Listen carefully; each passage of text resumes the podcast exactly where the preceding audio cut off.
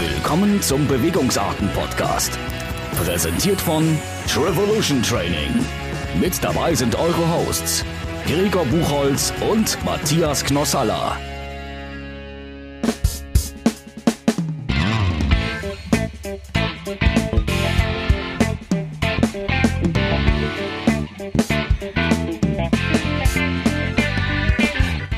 Alright, liebe Hörer, herzlich willkommen zu einer neuen Ausgabe vom Bewegungsarten-Podcast. Äh, ich wollte mit mir selbst anfangen, aber nur der Esel nennt sich zuerst. Ähm, mir gegenüber sitzt Matthias Knossalla. Äh, stell mich mal vor. Ja, ach so. So machen ziemlich Äh, Profi-Podcaster äh, immer. Ja, ja, okay. Ähm, neben mir sitzt the one and only, der Experte für die Kurzdistanz, der Mann, der trotz seiner Locken immer gestylt wirkt. Und das kann nur Gregor Buchholz Du sein. hast schon so einen gewissen Hang zur Übertreibung, oder? Ja, das stimmt, aber Ich nehme, das, um ich, nehme das, ich nehme das Lob sehr gerne an. Na, natürlich, Gregor. Wir müssen, genau, sichtbar. Ein, sei ein Leuchtturm. Und da müssen wir, den muss man auch so ein bisschen, ne? der Ja, muss danke. strahlen. danke. Ja. Aber apropos strahlen, wir haben ja heute, wir haben es in der letzten Woche gesagt, wir brauchen einen Gast und wir brauchen den Bundestrainer. Wir brauchen Und den Bundestrainer Den und- Bundestrainer und, die Trainer vom Doppelweltmeister. Und wir haben den Bundestrainer bekommen. Hey, kein Problem. Fares zack, zack angeschrieben. Fares war sofort dabei. Ja. Sechsstellige Summe überwiesen an uns und Ähm. Zack. schon durfte er im Podcast auftreten. Nein, Nein, das war es natürlich nicht. nein. Wir freuen uns, dass er dabei ist, aber ähm, ja, wir haben ihn gleich. Wir haben ihn gleich. Ähm, ich würde sagen, erstmal machen wir eine kurze, einen kurzen Abstecher nach Neuseeland, nach New Plymouth. Einfach so ein bisschen um den News vom Wochenende so ein bisschen aufzurollen.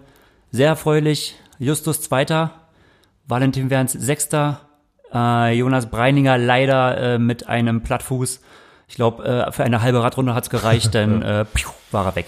Und äh, nicht zu vergessen, aus nicht deutscher Sicht, Javi Gomez Neuer. Genau, der Einstieg in, die, äh, in äh, das ITU Racing wieder von Javi Gomez auf Platz 5. Äh, äh, zarte Baujahr 83, haben wir nochmal geschaut, ähm, auf Platz 5 und er war selber sehr zufrieden auch.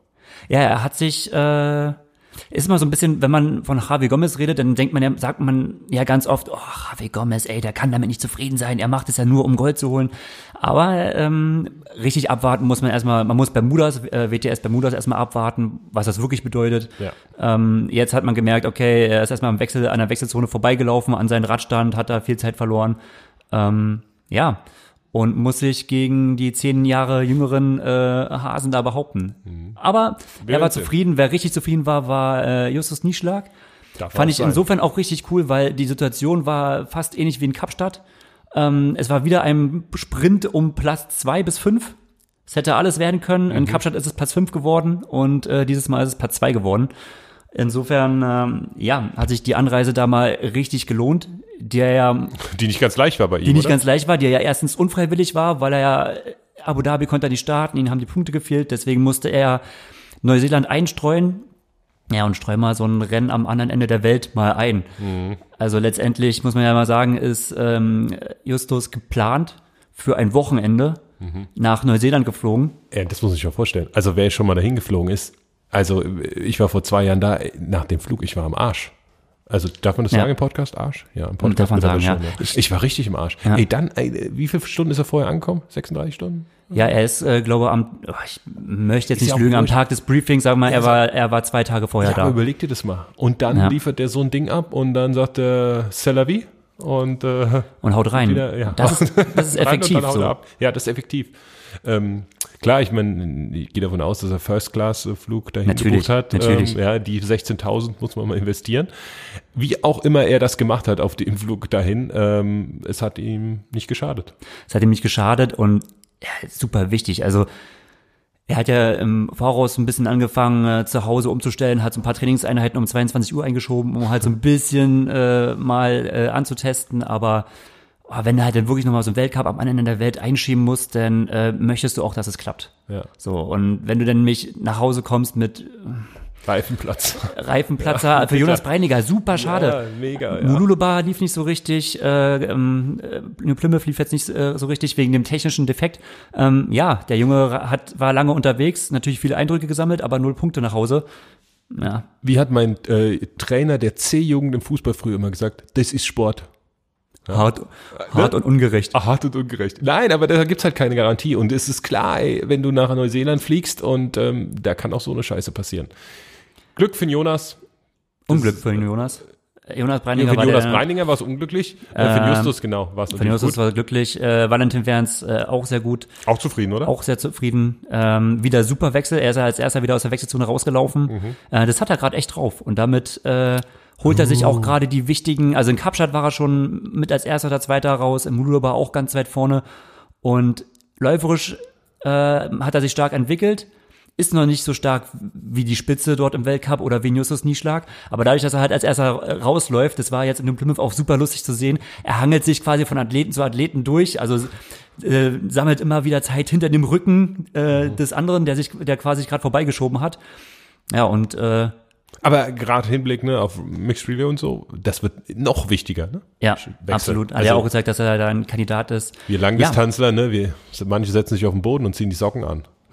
Ja, und hier reden wir von Wechseltechniken. Aber naja, insgesamt ähm, äh, cooles Rennen und ähm, auch relativ gut durch die guten Platzierungen, aber relativ gut in der Medienwelt, in der Triathlon-Medien vertreten, oder? Für den Weltcup? Ja. Nicht WTS? Ja, Weltcup? doch auch die äh, für den Weltcup, ja, nicht WTS. Ja. Ähm, ja, es ist so nochmal der letzte, ja, Gradmesser vor WTS Bermuda, was ja Mhm. noch, ein bisschen, ja, noch ein bisschen entfernt ist. Ja, Olympia ruft, ne? Es wird immer interessanter. Ja. Und Sehr schön. mit so Erfolgen äh, kommt auch in der deutschen Szene so ein bisschen mehr Aufmerksamkeit in das Ganze.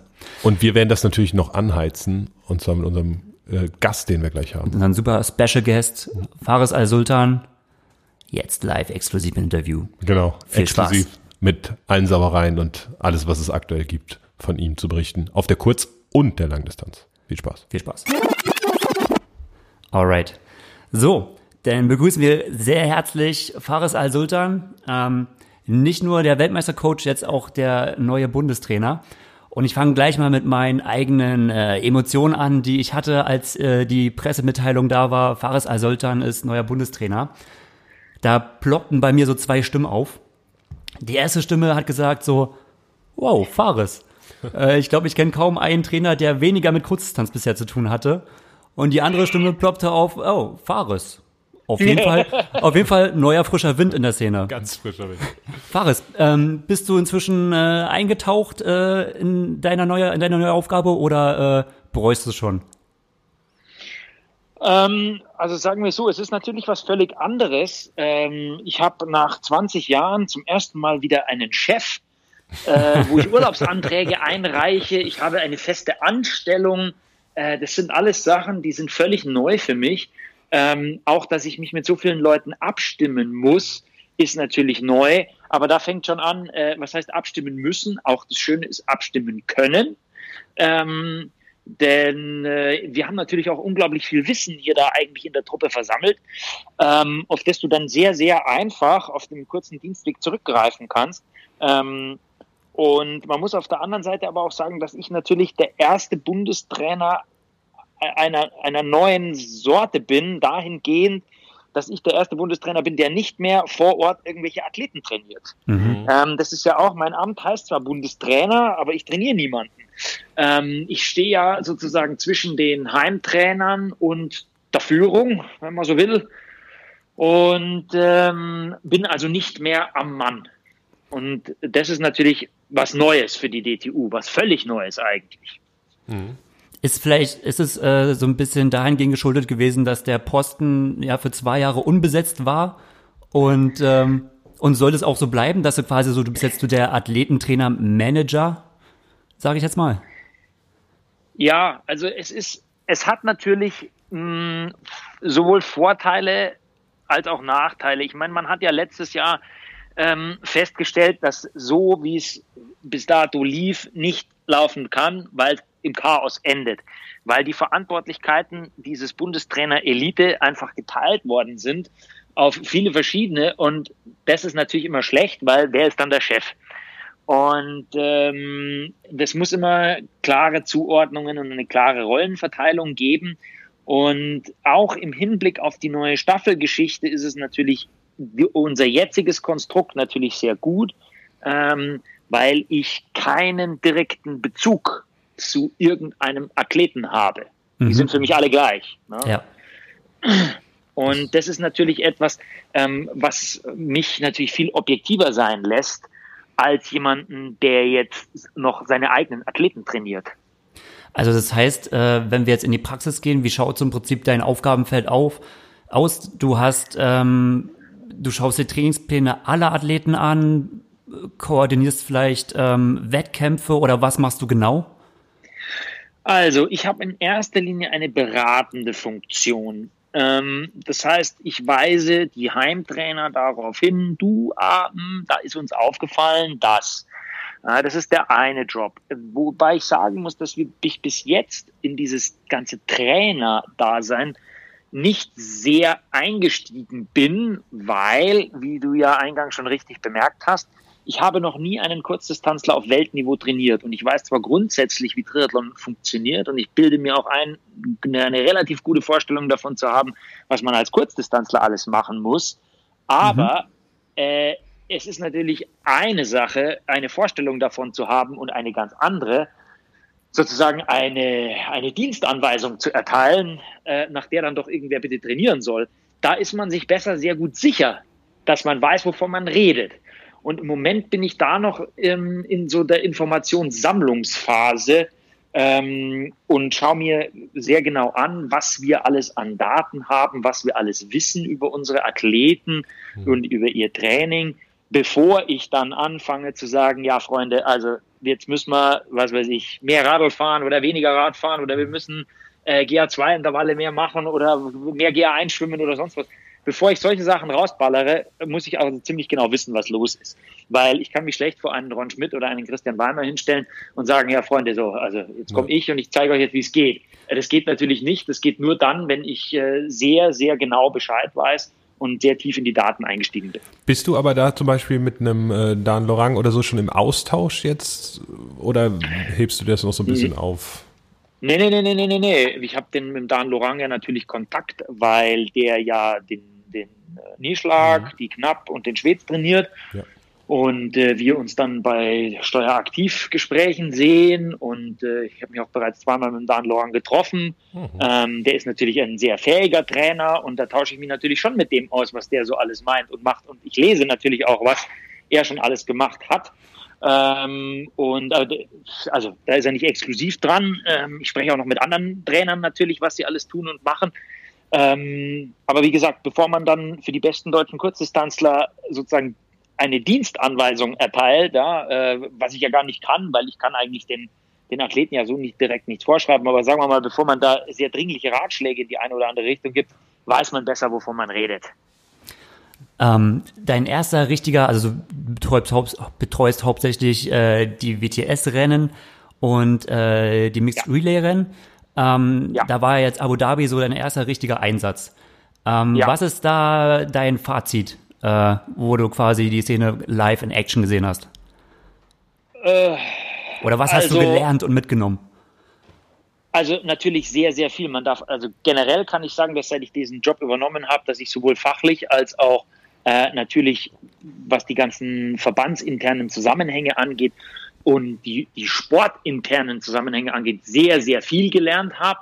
Ähm, Wettkampf vor Ort war natürlich für mich unglaublich zu spannend zu sehen, wie was normalerweise abläuft, wie die Athleten das gewöhnt sind, dass alles abläuft.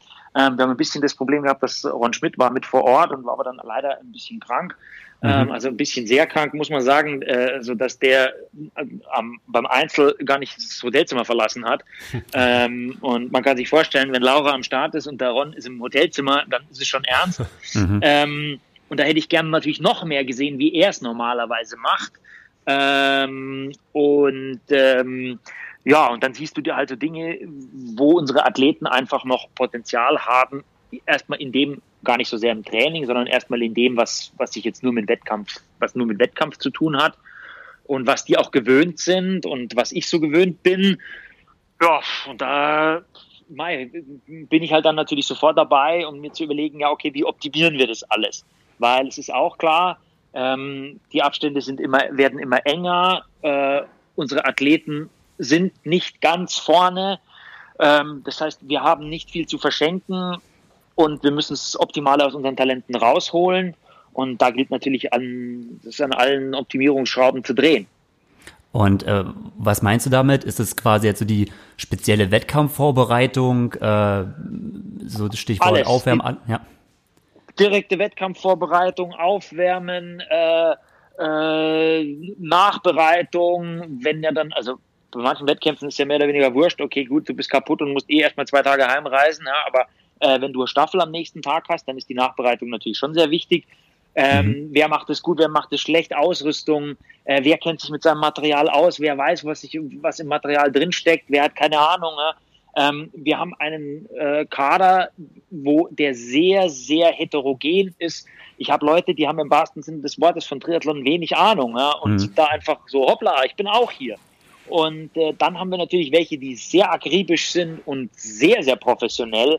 Ähm, manche sind halt nur in manchen Bereichen professionell. Also wir haben da alles durch die Bank und das gilt halt alles, das Gesamtniveau einfach anzuheben. Mhm. Du hast eben schon mal kurz erwähnt, ähm, jetzt die Olympischen Spiele stehen schon ja, vor der Tür. Ähm, Mixed Relay. Hast ja. du dir da schon einen Überblick verschafft? Wie, wie schätzt du das ein? Wie siehst du die Chancen der Deutschen generell? Wie, wie geht man auf so ein neues Format für alle neu bei den Olympischen Spielen? Wie geht man darauf zu? Ja, gut. Also ich meine, es gibt Nationen, äh, die sagen einfach, haha, wir haben die besten Leute, wir haben sowieso die geilsten Athleten der Welt und ja. Äh, so und so viele davon. Ähm, also ich, ich gebe mal ein, ein, ein Beispiel aus Abu Dhabi. Ähm, da wollte die ITU beschließen, dass man jetzt 24 Stunden vorher den Sechs-Mann-Kader, also vier Athleten, die starten, plus ja. zwei Ersatzleute, mhm. äh, 24 Stunden vorher benennt. Dann hat der australische Trainer gesagt, das ist eine Sauerei, das will er auf gar keinen Fall, weil das hindert ihn daran, seine beste Staffel an den Start zu stellen denn der hat nämlich nicht sechs, der hat acht. okay. So. Ja. Dann sitzt du daneben und denkst dir, du Angeber. Ja, danke fürs Gespräch. Ja. So, ja. ich habe überhaupt nur sechs dabei. Ich kann gar niemand anders einsetzen. Ja. Und da ist eigentlich auch schon relativ klar, wer das da machen soll. Und äh, ja, also ich hätte die da sofort hinschreiben können. Und mhm. der erzählt uns mal eiskalt, äh, ihr, ihr behindert mich, ja. Mhm. Und äh, das sind natürlich dann ganz andere Voraussetzungen.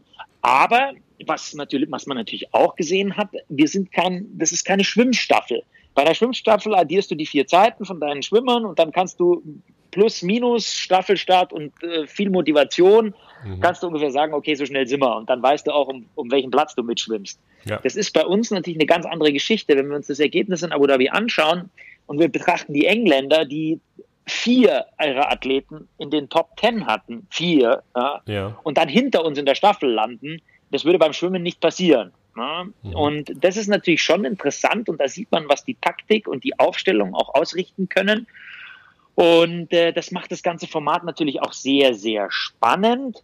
Ähm, und äh, da fallen, fallen natürlich dann so Sachen wie ins Gewicht, wie äh, gute Wechsel, ja, dass du halt eben schön mit dabei bist. Mhm. Wir hatten in Abu Dhabi übrigens ich glaube, zum ersten Mal überhaupt die besten Wechsel äh, einer Staffel, also overall besser als Australier und Amerikaner und Franzosen und sonst was.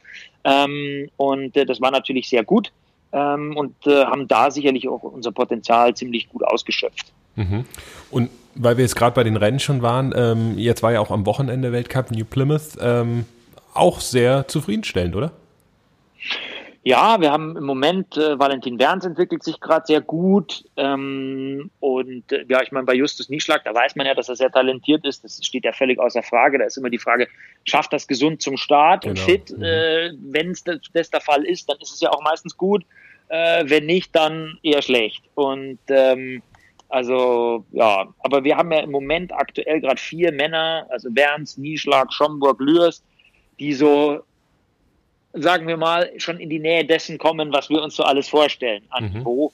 Und äh, das ist ja mal, wir wollen es nicht verschreien, aber es ist besser als letztes Jahr.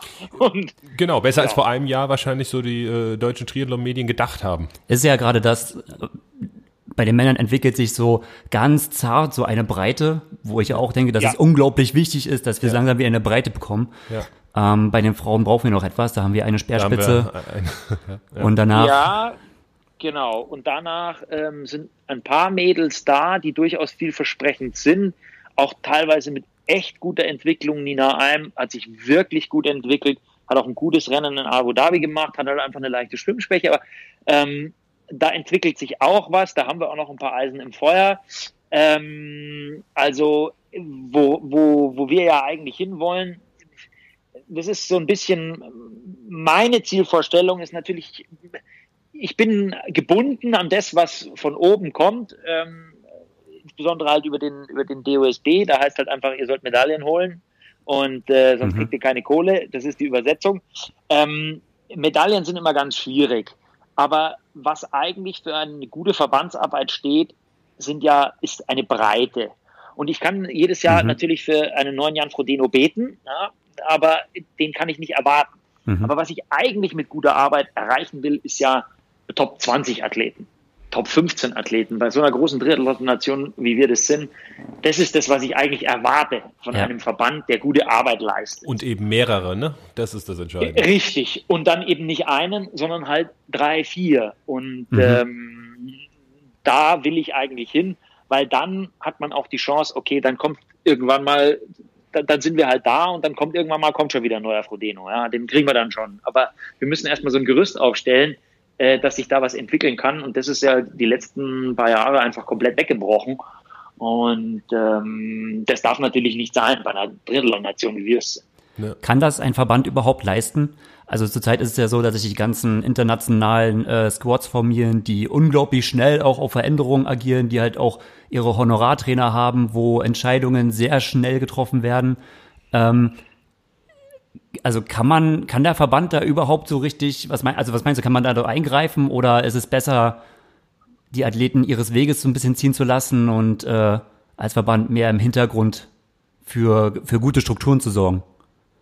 Also, wir müssen als erstes mal gute, für gute Strukturen sorgen, aber wenn, was wir können, ja genauso wie ein, eine Trainingsgruppe, ähm, können wir ja auch sozusagen über die Bundesstützpunkte eine Trainings, Trainingsgruppen anbieten.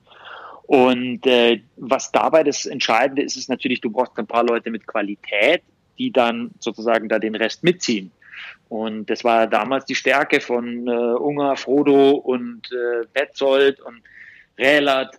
Ähm, Buchholz. Zusammen, genau, ja, also äh, dass diese Leute halt die haben ja auch nicht die ganze Zeit immer alle in Saarbrücken gehaust und alle ja. zu, immer ständig zusammen trainiert, aber doch über weite Strecken und äh, haben dann davon profitiert, weil wer will schon der Letzte sein? Ja, Klar.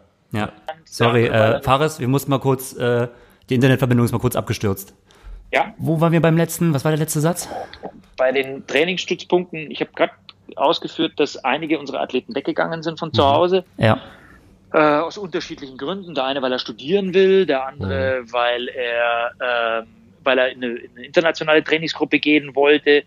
Ähm, und äh, wir wollen natürlich versuchen, die Leute sozusagen in den, in den Bundesstützpunkten zu halten und denen dort dann auch optimale Trainingsbedingungen zu bieten, um dann eben nicht nur Top-Athleten dabei sowas schon zu haben, sondern eben auch den Nachwuchs da schon ranzuführen. Mhm. Also äh, Junioren, U23 und so, dass die eben ständig sozusagen Vorbilder vor sich haben ähm, und sozusagen da schon früher damit in Berührung kommen, mit vernünftigem Training und äh, da dann halt sich einfach hochziehen können.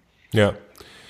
Und ähm, jetzt nochmal eine andere Frage, Faris. Du als, äh, ich unterstelle einfach ehrgeiziger Mensch, ähm, wie, wie beurteilst du deinen Erfolg als Bundestrainer? Weil du hast schon gesagt, einfach, naja, die Öffentlichkeit erwartet Medaillen oder hofft auf Medaillen und sagen, der Bundestrainer ist verantwortlich für Medaillen. So leicht ist es nicht.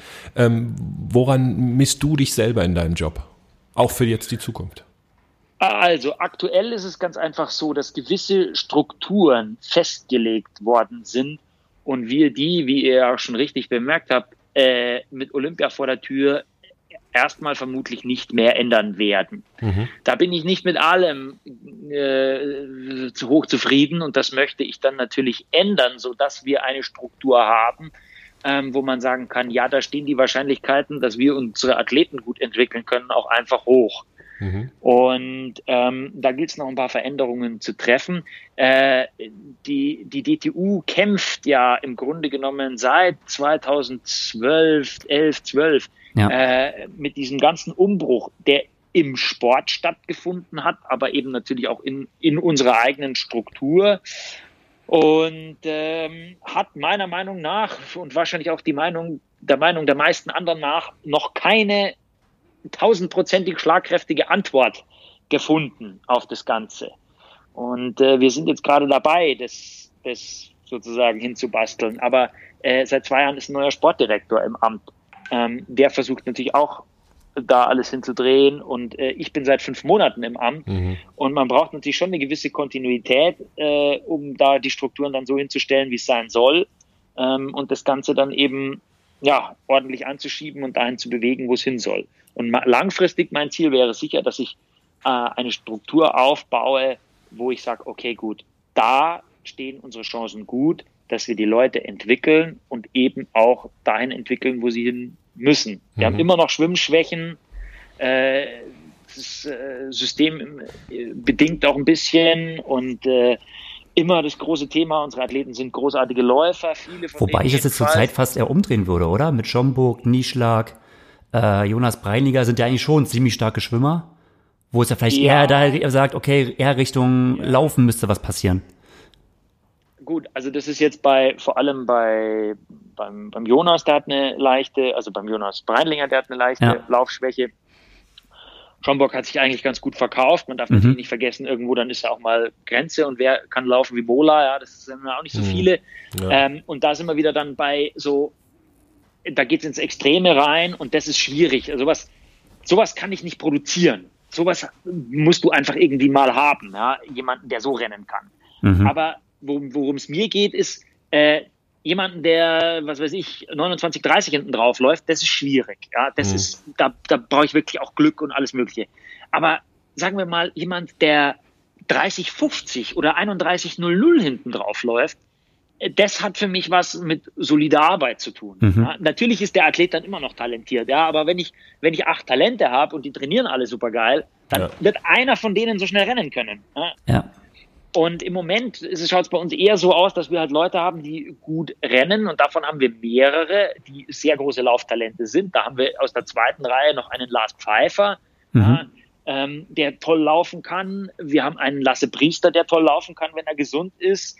Ähm, wir haben einen, einen Gabriel Allgeier, der halt eben auch eine Schwimmschwäche hat, aber der ja eigentlich auch sehr gut läuft. Und äh, da wären schon welche da und nur bis die zum Laufen kommen, sind sie leider Gottes abgehängt und müde. Äh? Und das ist schlecht. Ja. Also zumindest auf höchster Ebene im Moment. Ja. Und äh, selbst ein Jonathan Zipf ist ja noch so dieselbe Kategorie, ähm, der ja auch noch immer so im Orbit mit ist. Ähm, wenn der mal beim Laufen ran darf und einigermaßen fit dahin kommt, dann ist, schaut der ja auch nicht so alt aus. Ja. Ähm, äh, was mich, also eine, es, Matthias hat mir vorgebeten, oh Gregor, mach es bitte nicht zu nerdig. So, ne, damit war die Leute nicht verschrecken. Der Gregor ist äh, wirklich, also, naja, ja. Faris, das würde zu weit führen, aber der hat eine wunderbare Erklärung gemacht, wie man zu den Olympischen Spielen kommt und wie man sich im Triathlon qualifiziert und da braucht man wirklich eine Anleitung zu. Aber Gregor hat es aufgearbeitet, deshalb äh, bitte ich ihn immer nicht zu nerdig aber zu werden. weil du ja quasi der, ähm, die hauptverantwortliche Person bist für die Mixed Relay Rennen und für die Nominierung. Ja. Und das ist ja was komplett ja. Neues. Das gab es ja vorher noch nie. Und ich sehe dort die große Problematik, das Ganze gerecht zu, äh, zu gestalten. Wie kommt man zu Mixed Relays? Äh, wenn du in einer Mixed Relay, wenn du in einem Mixed Relay Rennen, Rennen in Hamburg in der WM zum Beispiel in den Top 8 bist, bist du auf einmal Olympiakader. Ähm, ja. Also das ist ja schon, das ist, also ich stelle es mir selbst auch sehr, sehr schwierig vor, da äh, ein gerechtes, das ist ja nochmal ein System, was oben drauf kommt. Irgendwie nochmal ein Nominierungssystem, was man da irgendwie schaffen muss. Und jemand, der quasi im Mixed Relay Rennen startet, kann vielleicht nicht Einzel starten, kriegt keine Punkte, muss dann wieder nach Punkten rennen. Für wen findest du es jetzt unfair? Für die Athleten, Gregor, oder für wen findest du es unfair? Also, äh, da, da, da, also das hört sich jetzt für mich, äh, sorry, wenn sich das ein bisschen hart für euch anhört, aber das hört sich für mich an, als hättest du es noch nicht ganz verstanden, okay. ähm, wie es funktioniert. Also nochmal, es gibt ja, um zu den Olympischen Spielen zu kommen, erstmal als Nation, gibt es ja zwei Wege. Ich meine jetzt, ich meine jetzt, äh, ich meine jetzt gar nicht unbedingt, äh, also die Olympischen Spiele, das ist klar. Also das habe ich verstanden, wer bei den Olympischen Spielen startet. Ähm, ich ja, wollte eher darauf hinaus, zum Beispiel, nehmen wir erstmal ganz klar das Beispiel Jonas Breinlinger, ähm, ja. den ich als Athleten und als Menschen natürlich sehr schätze. Ähm, ja. Der jetzt aber zum Beispiel Olympiakader geworden ist in Hamburg, weil er im Prinzip mit dem Team Top 8 gemacht hat. Allerdings gab Richtig. es kein Nominierungssystem dafür. Also es wurde quasi einfach ein Athlet genommen und ähm, wurde eingesetzt und aufgrund dessen ist er Kader. Ja. Und rein theoretisch sollte ja. jetzt quasi die Aufgabe des Verbandes sein, dass so, also jeder Athlet sollte ja die Möglichkeit haben, Olympiakader zu werden oder die Möglichkeit haben, in dem Team zu landen. Und ähm, Ja. wie da, also ob du da eine Struktur hast, wie du sagst, okay, wen setze ich ein? Oder nehmen wir an, du sagst, ein Valentin Werns soll in Abu Dhabi ähm, im Mixed-Rennen starten, soll sich aber dafür fürs Einzelrennen stoßen, also dort nicht starten. Das heißt, er nimmt im Kauf, dass er keine Punkte sammeln kann. Also äh, diese Nein. Sache meine ich. Nein, also grundsätzlich ist es erstmal so, dass wir eine Qualifikation haben für die Athleten, damit die Athleten an sich bei generell bei Rennen auf verschiedenen Ebenen starten dürfen. Also du hast ja Europacup, World Cup, WTS und da müssen die Athleten gewisse Kriterien erfüllen, um in World Cup und WTS starten zu dürfen. Das ist denen ihr Privatproblem. Okay. Ja, also Athlet muss, ich kann dir das gerne erläutern, also wenn ein Athlet in den Top 80 ist der Welt. Genau, dann der kommt er ziemlich entspannt. Ist, ob der bei irgendwelchen Tests ist oder bei nicht Ja. oder oben oder unten oder vorne oder hinten, das interessiert nie. Genau, Ein ja. Athlet, der in den Top 80 ist, macht, was er will. Genau. Ein Athlet, der in den Top 100 ist, darf nicht WTS, nicht automatisch WTS starten, kann aber alle World Cups machen, Genau. wie er lustig ist. So. Athleten, die schlechter sind als Top 100, die haben gewisse äh, Vorgaben, die sie erfüllen müssen, um bei einem World Cup starten zu dürfen. Ja? Da gibt es entweder den Leistungstest oder sie müssen beim Europacup besonders gut sein. Und wenn sie das dann erfüllen, dann können sie sich auf die nächste Ebene begeben. Warum ist das so? Das ist ganz einfach so, weil wir, vor allem ich, vielleicht noch mehr als alle anderen in der Truppe, einfach sagen, ich will keine Athleten beim World Cup auf Platz 38 haben. Das interessiert mich nicht. Das finde ich eine Blamage. Und ich will keine Athleten mit Deutschlandadler auf der Brust 38. im World Cup werden sehen. Das will ich nicht. Das kann passieren. Ich habe genug Scheißrennen in meiner Karriere gemacht. Ich weiß ganz genau, wovon ich rede. Das kann passieren. Aber wenn du sagst, es ist deren sehen- Privatproblem, dann können sie doch machen, was sie wollen. ja, Moment, aber sie haben den Adler auf der Brust und es sind deutsche Kaderathleten. Und wenn im Europacup kann jeder machen, was er lustig ist. Aber in dem Moment, wo der sich auf eine World Cup-Ebene begibt und damit ja auch den Verband vertritt, ähm, will ich das einfach nicht. Und dann muss ich ganz ehrlich sagen, wenn man ein schlechtes Rennen hat, dafür habe ich vollstes Verständnis. Wie gesagt, ich habe genug selber gemacht. Aber wenn von vornherein klar ist, dieser Athlet hat dafür kein Niveau, dann will ich nicht, dass der da startet. Erarbeite dir das Niveau, dann kannst du da starten. So, das ist erstmal der Weg, wie es im Einzel bei zu den Rennen geht. Ja. Genau, aber das, das, also man muss sich ja hocharbeiten. Wenn du nicht Top 100 bist, einfach. dann kommst du ja sowieso nicht rein. Ja, genau. Das ist dann noch das nächste, es sei denn, du wirst getauscht. Das würden wir dann auch machen. Wenn Ja. du zum Beispiel eine interne Quali hast, du hast aber kein, du kommst aber nicht in das Rennen rein, dann gibt es die Option, dich einzutauschen. Mhm. Ja, das machen wir dann auch hin und wieder, ähm, weil wir natürlich den Leuten, die nach unseren internen Kriterien, wo wir meinen, okay, die sind keine Blamage, die kann man jetzt loslassen auf die nächsthöhere Ebene, ähm, dass wir denen dann diesen Start auch ermöglichen, obwohl ihr Weltranglistenplatz das nicht zulassen würde. Ne? Also das ist die, die eine Geschichte. Die andere Geschichte sind die Staffeln. Genau. Das war letztes Jahr noch mal ein bisschen ein Problem wegen vielen Verletzungen, wegen Unklarheiten und so weiter und so weiter. Jetzt ist es ganz einfach so, es bemisst sich natürlich an der Qualität des Athleten und hier sind wir jetzt in dem, was ich äh, eingangs schon gesagt habe. Ähm, für mich sind die alle gleich, die ganzen Würfel, weil ich habe keinen Liebling, ich trainiere mit keinem und mir ist es wurscht, ob die Ostfriesen, Sachsen oder Bayern sind. Ja? Ist mir egal, interessiert mich nicht. Ich versuche, die schnellste Staffel an den Start zu bringen. Dabei bin ich natürlich daran gebunden, wenn ein Athlet mir erzählt, du, ich habe keinen Bock, ja, dann kann ich nichts machen. Äh, kein Bock ist, pff, was soll ich tun?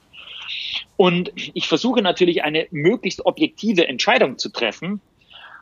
Und äh, die wird natürlich auch begründet. Die begründet sich auf was? Aktuelle Wettkampfergebnisse, KLD-Ergebnisse, interner Test, diese ganzen Geschichten. Mhm. Aber es ist, es wird immer ab einem gewissen Grad und ab einer gewissen Dichte der Athleten, ja, je näher, äh, näher die aneinander sind, wird's natürlich subjektiv. Da komme ich nicht drum rum. Mhm. Ich treffe aber auch keine Entscheidungen im stillen Kämmerlein, sondern ich berate mich natürlich intensiv, äh, sowohl mit den anderen Bundestrainern, Thom- Thomas Möller, mit Steffen Justus und natürlich auch mit den Stützpunkttrainern. Und ich wäre ja besoffen, wenn ich mich nicht ähm, mit, mit Ron Schmidt und Christian Weimer beraten würde und mir denen ihre Meinung anhören würde. Am Ende des Tages treffe ich eine Entscheidung.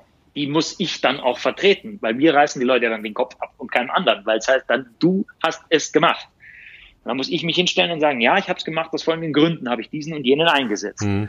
Und so versuchen wir natürlich, die schnellsten an den Start zu bekommen. Das ist das große Ziel. Das wird dieses Jahr nicht in allen Staffeln möglich sein. Aber ja. wir versuchen es. Okay, lassen wir so stehen. Mal lassen wir so stehen. Ähm, jetzt, du bist ja nicht nur Bundestrainer, du bist ja auch der Trainer vom Doppelweltmeister auf der Langdistanz.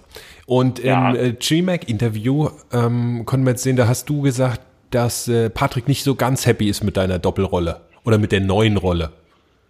Magst ja, du dazu natürlich. noch äh, was sagen? Fühl, glaubst du, er, oder er fühlt sich da vernachlässigt oder äh, die Interessen ja, schweifen ab oder wie siehst du das?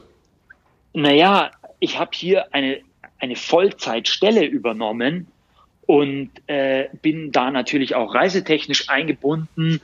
Und äh, ich habe vorher habe ich vier äh, Langdistanzler trainiert und äh, war mehr oder weniger Frührentner und konnte machen, was ich wollte. Ja. Jetzt habe ich eine Stelle übernommen, eine volle, die von mir einfach mir, mir einfach Zeit abverlangt und ich habe auch noch zwei kleine Kinder und eine Frau.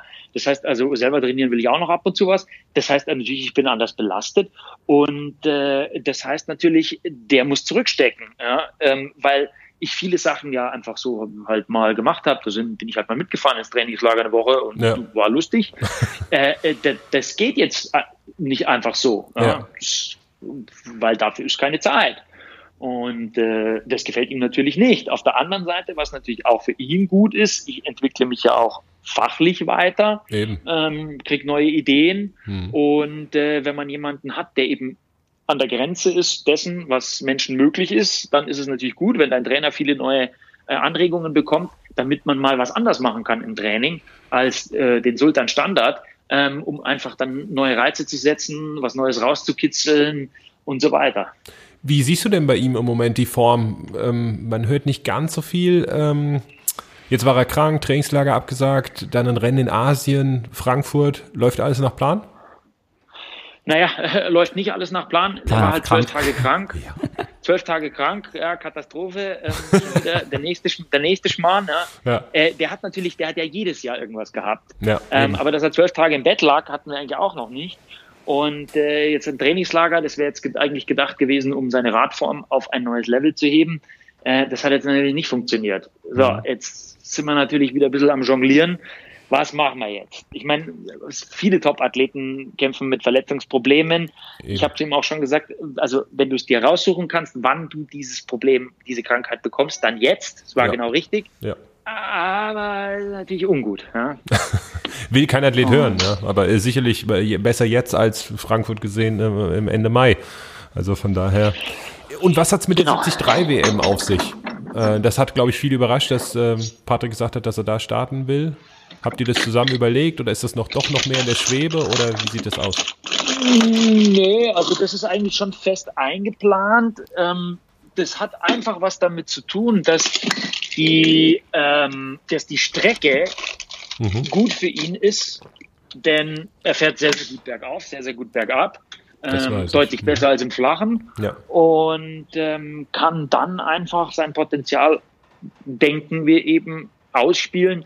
Und es würde für ihn jetzt nicht unbedingt sinnig sein, ähm, ein komplett flaches Rennen irgendwo zu machen ähm, oder auf einer Drückerstrecke oder sowas das ist für ihn eher uninteressant, weil dann weiß man, okay, der hat dann niemals eine Siegchance oder dann sagen wir nur eine schlechte. Und äh, dann ist die Frage, okay, warum tun wir uns das an? Und hat er weil du willst ja auf Entschuldige. Ja, weil du willst ja auf, auf eine, wenn du auf eine WM gehst, ja, ja. als als, als Ironman-Sieger, äh, als Ironman Hawaii-Sieger, dann willst du natürlich auch eine Chance haben. Genau. Und du hast eine Zielscheibe auf dem Rücken, so oder so, auch wenn du von der längeren Strecke genau, kommst. Ja. Ähm, du selber kennst so das mehr als äh, äh, gut genug. Aber hat er denn eine Chance, wenn man jetzt die Norweger sieht und äh, Javi Gomez und so weiter? Also ja, 1.06er Laufzeiten, das ist eine neue Ära. Genau, ne? also das ist völlig klar. Er kann aktuell keine 1.06 laufen. Das war uns bewusst. Und äh, darum haben wir auch versucht, daran zu arbeiten. Ähm, aufgrund seiner 10 Kilometer Zeit ist schon klar, dass das theoretisch mal möglich ist, wenn das Training dafür passt. Aber das Training muss halt dafür passen. Es ist die Frage, ob die Norweger auf dem Kurs eine Einzel 6 laufen können. Mhm. Hinten drauf, das wage ich mal zu bezweifeln. Ja. Und natürlich ist klar, je ruhiger das Tempo wird, umso besser wiederum sind seine Chancen. ähm, weil er aufgrund seiner Laufökonomie ja natürlich dann, also schaut es natürlich gut aus. Ja. Mhm. Das stimmt. Ähm, noch eine Frage auf das Duell, wo natürlich auch alle heiß sind. Ähm, äh, Frankfurt erstmal Frodo gegen Patrick und Sebi noch und auf Hawaii dann sowieso. Jetzt hast du eben gesagt, auch im, Kurzdistanzbereich äh, tauschst du dich mit dem Dan Lorang zum Beispiel aus. Redet ihr auch über die Langdistanz? Redet ihr darüber, über Frankfurt, über Hawaii oder lässt euch das kalt? Mm, eher weniger, weil da ist natürlich schon so, ähm, da ist natürlich schon so, dass wir da ja Konkurrenten irgendwo sind. Ja. Und ich tausche mich jetzt sicherlich nicht aus darüber, wie das optimal ist, äh, jetzt für ein, für ein Frodo oder, äh, weil da sind wir natürlich Konkurrenten und da müssen wir auch unsere, unsere Klienten im Auge haben. Mhm. Und äh, das heißt von dem her ja weniger. Äh, langdistanzmäßig, du bekommst wahrscheinlich viele Anfragen als Coach. Nimmst du noch äh, Profiathleten oder sagst du, okay, jetzt mit dem Fulltime-Job der DTU, Patrick und Co., also du hast ja auch noch andere, glaube ich, äh, sonst nimmst du keinen mehr. Also erstens, ich habe nur zwei Athleten und ich habe in meiner ganzen Coaching-Karriere ganz wenig Anfragen bekommen. Ich habe ein paar Leute abgelehnt, ähm, aber es waren nie viele. Mhm. Und ähm, ich wollte ja auch nie viele Leute machen und ich mache auch keine AK-Athleten. Ja. Und äh, die DTU hat es natürlich auch nicht so gern, wenn ich jetzt nebenbei noch äh, 15, 15 Langdistanzler trainiere, ja. weil dann wissen die ganz genau, dann kann ich meine andere Arbeit nicht mehr machen. Ähm, vor allem so wie ich halt arbeite, dass ich relativ viel dann mit den Leuten mich befasse, ähm, das haut einfach nicht hin. Und darum mache ich im Moment zwei Leute. Ich habe mir das Recht ausbedungen, äh, was ich ja dann nochmal auf der Agenda hätte, dass man vielleicht nochmal eine Frau coacht, mhm. ähm, die dann gut ist in, in Kona. Mhm. Ähm, aber da ist niemand in Sicht und ich würde jetzt auch nicht unbedingt äh, eine chinesische Triathletin trainieren. Also auch nicht auf der Langdistanz. Okay. Das würde ich jetzt nicht machen, weil das beißt sich von meinem, von meinem Verständnis her dann mit meinem Job als deutscher, deutscher Bundestrainer. Also wenn jetzt eine deutsche Frau käme und sagen würde, ah, fahrest du, wie schaut denn aus, trainierst du mich? Mhm. Ähm, und ich würde da Chancen sehen, ja, dass das irgendwie, dass das wieder zusammenpassen, dass ich die entwickeln kann, äh, dann würde ich das äh, schon nochmal bei meinem Chef anfragen, ob das äh, okay ist. Mhm. Ähm, aber danach sieht es aktuell nicht aus und ich will mich jetzt auch dann nicht, nicht verzetteln. Ladies, da äh, ich doch, ist ein Slot frei. Also da ich ganz klar ein Date. liegt los, ja, genau. Ähm, Fares als Mensch, du machst selber noch Sport. Wie, wie dürfen wir uns das vorstellen? Wie sieht eine Woche bei dir aus? Was trainierst du noch so ein bisschen oder hast du noch ein Ziel? Melde, trainierst du vielleicht für irgendeinen Wettkampf? Du machst ja manchmal hier so Swim-Run-Geschichten und so weiter. Hast du dieses Jahr was? Ähm, aktuell dieses Jahr habe ich nichts, eben wegen dem, wegen dem Job, weil ja. ich mir dann eben gesagt habe, ich weiß nicht, wie, wie gut ich mich vorbereiten kann. Und was natürlich auch immer noch so ist, wenn ich mich auf irgendwas vorbereite, dann muss es auch ähm, vernünftig sein. Also ich muss jetzt nicht bei dir kein Rennen mehr gewinnen, mhm. aber ich möchte halt mitspielen. Ja. Und äh, wenn ich natürlich, dann brauche ich einen gewissen Umfang, um mitspielen zu können. Wenn ich das nicht mehr gewährleisten kann, dann will ich es nicht machen.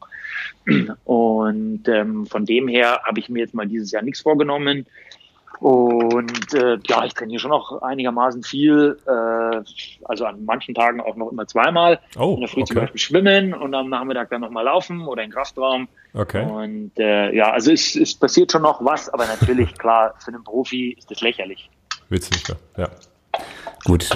Muss ich irgendwann ist auch jedem mal erlaubt, äh, die ganz hohen Umfänge an den Nagel zu hängen. Wollte ich gerade sagen, ja.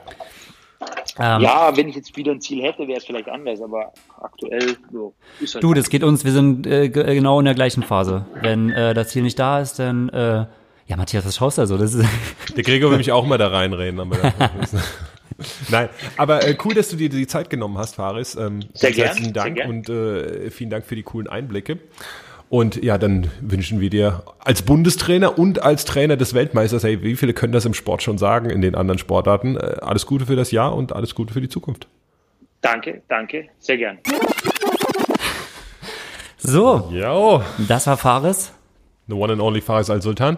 Äh, da hat er dich aber einmal äh, falsch verstanden bei deiner Frage, oder? Was war? Aber du meinst beim Mixed Relay? Mixed Relay Frage, ja. Ja, ja gut, er, er ist eher auch, er dachte, ich rede von der Olympia-Quali. Das okay. war jetzt in, gar nicht meine Intention. Äh, ich habe halt eher wirklich eher auf die Weltmeisterschaften abgezielt, ne? Wenn du mhm. halt, und die, die Wahrscheinlichkeit inzwischen, wir haben ja auch in Abu Dhabi Platz 6 gemacht mit der Staffel, die Wahrscheinlichkeit in Hamburg ist die Weltmeisterschaft der Staffel, mhm. dass die Staffel dort Platz oder, oder in die ersten acht kommt, die ist sehr hoch. Und die Athleten, die dort eingesetzt werden, die sind dann quasi laut DOSB automatisch Olympiakader mit mhm. allen Scheiß, der dazugehört, ne? Wettkampfreisen, Finanzieller Natur finanzieller vor allem, Natur. ne? Also ähm, die bekommen äh, quasi die, ja, die Förderung äh, Rundum des, sorglos. Olympiakaders.